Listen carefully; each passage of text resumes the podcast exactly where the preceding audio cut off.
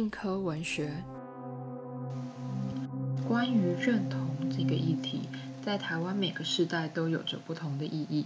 对此，简真老师有想要对年轻的读者分享的吗？我认为认同是一个复合名词，它的意义是多重的。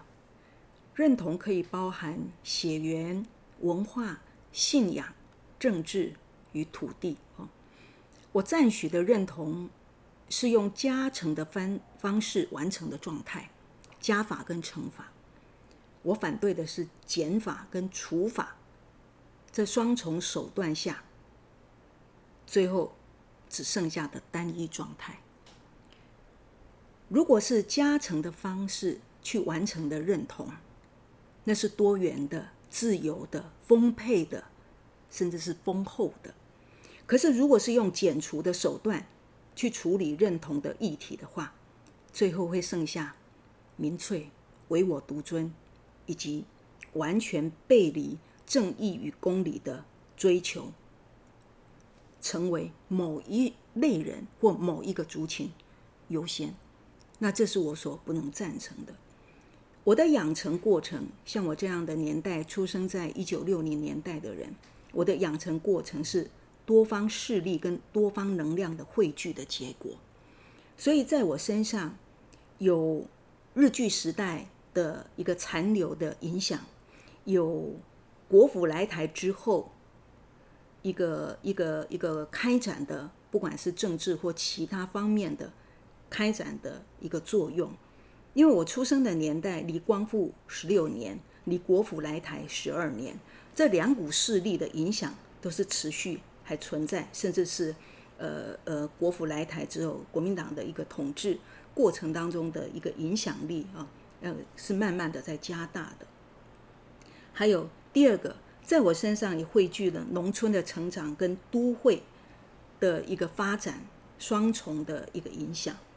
第三个，在重男轻女的传统的家族结构当中成长的我，后来有机会在城市发迹，呃，受教育，然后寻找了自己的女性的主体意识，建立了自己的事业，这些。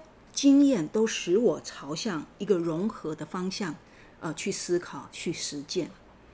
所以，呃，我这一代人像我一样，对于认同、保持着多元开放的看法的所在多有。当然，在不同的世代、不同的时代背景之下，认同是这这一个专有名词，有时候变得极为脆弱。它的脆弱会。脆弱到可以被运用，或者是被利用，而不知不不知不觉当中改变了我们曾经信任的、曾经追求的某一些理念。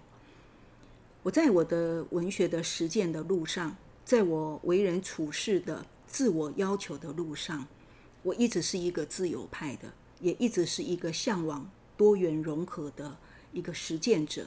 跟一个信仰者，这就使得，呃，我在认同这个议题上面来讲，我不可能去走一个倒退的路。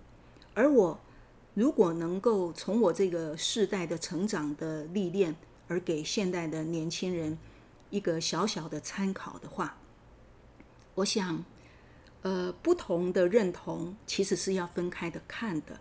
换言之，血缘的认同不能取代文化的认同。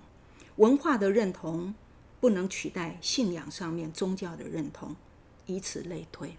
所以，不同呃的一个项目的认同，彼此之间是可以分开看的，而不应该在不同的作用或者是利用或者是目的之下，以单一项的认同而取代的其他的项目。我想，如果是那样的话，我们。就会不知不觉走上一个倒退的道路，而在这个倒退的道路上，是不可能有正义与公理的。